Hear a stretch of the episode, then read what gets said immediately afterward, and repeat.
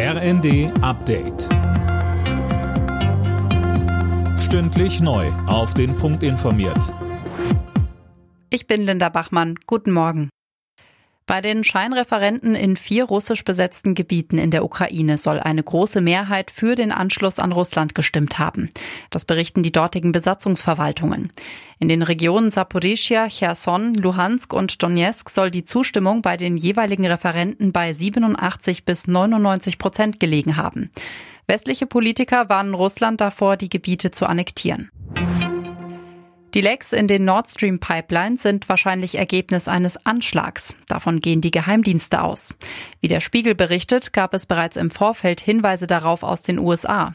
Die NATO will nun die Pipelines in der Ostsee untersuchen. Johannes Peter leitet an der Uni Kiel die Abteilung Maritime Strategie und Sicherheit. Er sagte uns, ich gehe davon aus, dass man dort keine wirklich verwertbaren Spuren finden wird, sondern dass man erstmal Klarheit hat, was ist überhaupt passiert. Und dann kann man sicherlich Rückschlüsse ziehen, welche Fähigkeiten waren dafür nötig, ob man einen Verursacher wird ermitteln können anhand dieser Untersuchungen. Das halte ich für fragwürdig. Der Atomausstieg in Deutschland wird hinausgezögert. Davon geht Wirtschaftsminister Habeck aus. Er erwartet, dass Frankreich auch im Winter zu wenig Strom liefern wird und die Netzstabilität damit nicht gewährleistet sein wird. Wenn sich diese Prognosen nicht in ihr Gegenteil verkehren, dann muss ich heute schon sagen, dass ISA 2 und Neckar-Westheim im ersten Quartal 23 wohl am Netz bleiben werden.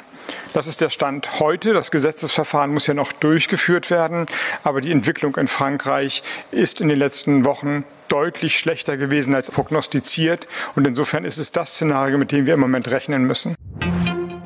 Der Eurovision Song Contest soll im kommenden Jahr entweder in Liverpool oder in Glasgow stattfinden. Laut BBC soll die Gewinnerstadt bald bekannt gegeben werden. Großbritannien springt als Gastgeberland für die Ukraine ein, die den Wettbewerb in diesem Jahr gewonnen hatte. Alle Nachrichten auf rnd.de